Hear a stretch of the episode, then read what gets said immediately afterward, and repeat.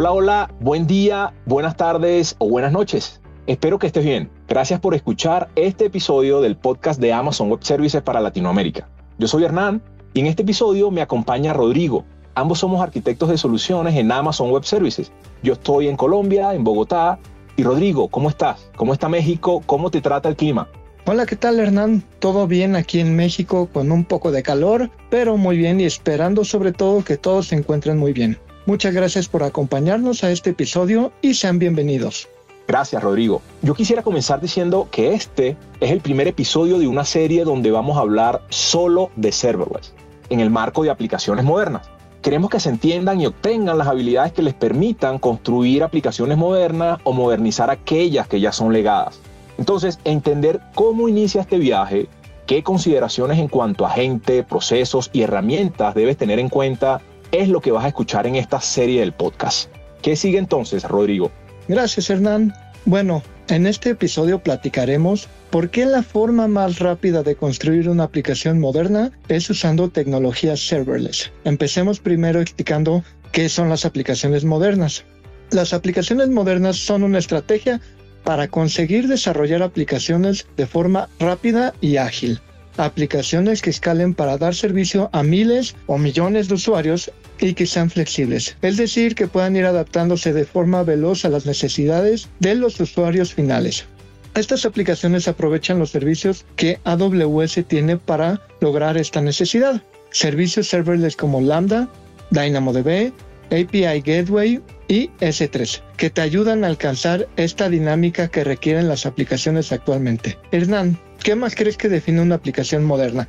Bueno, en, el contexto en el que estamos viviendo actualmente, Rodrigo, creo que nos ha permitido ver cómo las compañías crean y entregan productos y servicios a sus clientes. En particular, yo he visto dos tipos de organizaciones.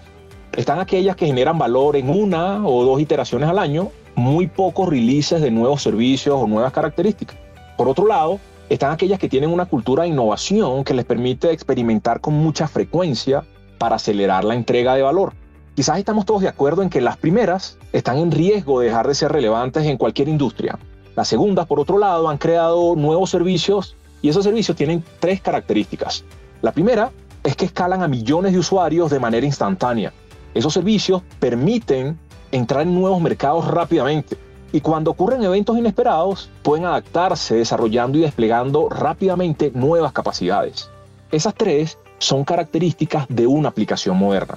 Ahora, para nosotros en AWS, desarrollar aplicaciones modernas es aplicar las mejores prácticas cuando se trata de usar tecnologías de punta, nuevos modelos de entrega de software y nuevos modelos de operación. Ahora, estos conceptos no son nuevos. La diferencia es que hasta hace unos pocos años lograr esto significaba más gente, más tiempo y más dinero. Lo nuevo es que las aplicaciones modernas, sobre todo aquellas basadas en servicios serverless, permiten lograr más velocidad y agilidad mientras se reducen costos en desarrollo, en pruebas y operación. Ahora, otro concepto importante, muy cercano al de aplicaciones modernas, es serverless. Quizás han escuchado esto en otras ocasiones. Para mí, serverless es un estado mental. Es como un desarrollador, un arquitecto, un operador de sistemas toma decisiones cuando está creando algo. Y en vez de usar sus habilidades para resolver problemas técnicos de infraestructura, resuelve problemas del negocio.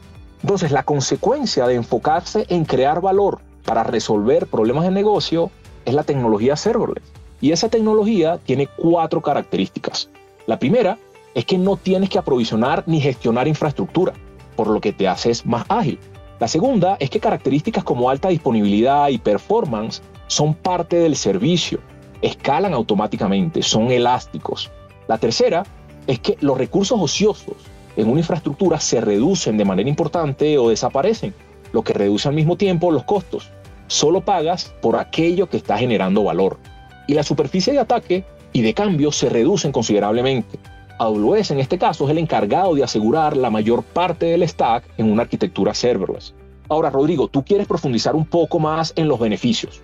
Claro, Hernán, y de hecho, qué bueno que tocas ese tema de los desarrolladores. De hecho, hay un estudio de la CDC que comenta que los desarrolladores son 33% más efectivos o digamos que pasan más tiempo desarrollando mejoras o nuevas aplicaciones utilizando estos servicios, ¿no? Y de hecho algo que todos los clientes de AWS comenzaron a ver al migrarse a la nube fue una gran reducción de tiempo al realizar nuevos proyectos, ya que se quitaban el largo tiempo de espera al comprar nueva infraestructura y esperar a que llegara la instalación, etc. Sin embargo, la aplicación con servidores puede ser vista como una forma típica para construir aplicaciones.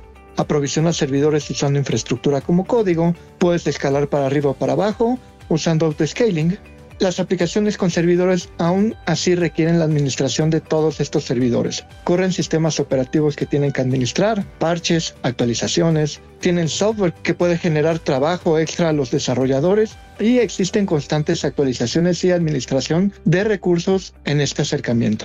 Aunque AWS tiene múltiples herramientas para administración y automatización de estas tareas, aún así existen tareas que se tienen que realizar. Ahora, con servicios como Lambda, S3 o Aurora Serverless, como bien comentas, el quitar la carga operativa a las áreas de TI, dejándoles esta a la plataforma únicamente, se ahorra todo este tiempo de instalación, configuración, etcétera, que se tiene que realizar. Y simplemente empiezas a utilizar los servicios y en pocas horas puedes tener lista una aplicación web que sea escalable, fiable y segura. Curiosamente, al hablar de serverless no quiere decir que existen menos servidores. De hecho, hablamos de muchos más servidores. Sin embargo, hablamos de cero administración de estos. Todo esto ayuda a la velocidad que necesitan las empresas actualmente para lograr objetivos de negocio y poder entregar aplicaciones modernas a sus clientes de forma ágil y continua. Una de las características que vienen de la mano con estas aplicaciones modernas, Hernán, es la disponibilidad global de sus aplicativos. Empresas internacionales como Coca-Cola usan Lambda para poder dar servicio a sus plataformas alrededor del mundo. Simplemente crean su Lambda en la región que necesitan para tener sus aplicaciones lo más cercano a sus clientes. Otra característica es que Serverless tiene la capacidad de escalar para atender millones de usuarios al día. Por ejemplo, DynamoDB puede gestionar más de 10 billones de solicitudes por día y admitir picos de más de 20 millones de peticiones por segundo. Por ejemplo, Netflix, que tiene más de 125 millones de suscriptores actualmente, usa DynamoDB para dar servicio a ellos. Algo más que agregaría que al igual de las arquitecturas de microservicios están modeladas para responder en milisegundos, los servicios serverless ayudan a alcanzar este tipo de métricas. Al tener la capacidad de escalabilidad, por ejemplo, pensando en grande, DynamoDB DAX tiene la capacidad de responder en microsegundos de forma constante si es la necesidad de tu carga de trabajo. Y por supuesto el manejo de datos, por ejemplo, utilizando Kinesis Data Firehose puedes tener analítica en tiempo casi real de tus aplicativos, teniendo capacidad de manejar petabytes de datos sin estar administrando servidores. ¿Qué opinas de todo esto, Hernán? Bueno, en primer lugar, los ejemplos que diste, pienso que son ejemplos fantásticos, ¿no? De hay cosas como performance, el nivel de escala de estas organizaciones que mencionaste que solo son posibles con arquitecturas modernas, especialmente arquitecturas serverless. Ahora, creo que hay otras características importantes en las que debemos profundizar relacionadas a una aplicación moderna. La primera tiene que ver con sus arquitecturas. Generalmente una aplicación moderna está compuesta por servicios muy bien definidos. Cada uno de esos servicios puede escalar de manera independiente y ser modificado sin impactar otros servicios. Estos servicios pueden ser gestionados y desplegados también por equipos completamente independientes. Muchos clientes de AWS traducen esto en microservicios. Ahora, lo que es importante entender es que las organizaciones que han sido exitosas no han sido exitosas porque simplemente implementan microservicios. El objetivo no es implementar microservicios, el objetivo es extraer todas las operaciones manuales, automatizarlas, además reducir costos y dependencias en la organización que les ha permitido ser autónomos, por lo tanto, más ágiles. Otro elemento importante en una aplicación moderna es el modelo operacional. Un servicio gestionado es aquel en el que AWS elimina la responsabilidad de nuestro cliente de esas tareas pesadas no diferenciadas. Por ejemplo, dimensionamiento, aprovisionamiento, actualización de software, elasticidad. Quien está creando aplicaciones modernas, quien está haciendo serverless, tiene una preferencia por esos servicios cuando está diseñando sus arquitecturas. Otro elemento es la entrega de software. Yo una vez escuché a alguien, Rodrigo, decir, tenemos que automatizar tanto que nos quedemos sin trabajo. Pero esa es una sola parte de la frase. La siguiente es, una vez que hemos automatizado todo, busquemos entonces mejores cosas en las que utilizar ese esfuerzo. En las organizaciones que tienen una cultura de innovación, donde hay un sesgo por la acción, donde se experimenta con mucha frecuencia, también hemos encontrado que toda persona se entiende responsable de la correcta gestión y gobierno de una carga de trabajo. Esa también es una característica, fíjate que quizás no de la aplicación, pero sí de la gente que está haciendo serverless o que está haciendo aplicaciones modernas. Por último, pero no menos importante, está la idea de generalmente, y en el pasado, bueno, quizás todavía muchas organizaciones lo hacen, cuando tienen un problema técnico y están hablando de almacenar datos, lo primero que se viene a la cabeza son tablas y relaciones entre esas tablas. Yo creo que eso es parte del pasado. Si entendemos bien con mucha profundidad ciertas características de los datos como estructura, volumen y patrones de acceso, vamos a descubrir que existe una base de datos para cada caso que se desea atender. Por cierto, no estoy diciendo que las bases de datos relacionales no tienen lugar en una aplicación moderna, por el contrario, la idea es utilizar la herramienta correcta para el trabajo correcto. Ahora, esto no pasa de la noche a la mañana, es realmente un viaje. Por este viaje hay muchas organizaciones que han pasado ya, compañías como Lego, Banco de Occidente en Colombia, Naranja en Argentina, Mercado Libre en todo Sudamérica y Centroamérica, Coca-Cola, Netflix. Son solo algunos ejemplos de quienes están en este viaje. Ahora, ¿cómo es que se encuentran ellos o cómo comenzaron ese viaje, Rodrigo? ¿Qué es lo que has visto? Sí, claro, Hernán, y muy interesante tus ejemplos, ¿no? De hecho, aunque facilita y agiliza mucho el desarrollar aplicaciones modernas dentro de estas organizaciones, siempre hay unas mejores prácticas a seguir, ¿no? Entonces, tienes que empezar pensando con arquitecturas de microservicios, eso pensemos que es como el inicio, el uso de tecnologías sin servidores, uso de herramientas de CICD, manejo de infraestructura como código, por ejemplo, monitoreo, registro y sobre todo siempre mantener la seguridad y cumplimiento eso tiene que ser la prioridad cero. Los desarrolladores tienen que tener el control de la seguridad de su aplicación usando servicios para autenticación y autorización, como lo son Cognito e IAM, manteniendo herramientas de auditoría y gobierno que nos da visibilidad de qué está haciendo qué. Por ejemplo, CloudTrail, que nos ayuda a ver qué servicio o persona está interactuando con la plataforma de AWS o CloudWatch que permite auditar tus aplicaciones manteniendo los logs de estas. De la misma forma, AWS Config permite mantener tus recursos configurados para que se alineen con los estándares de tu organización.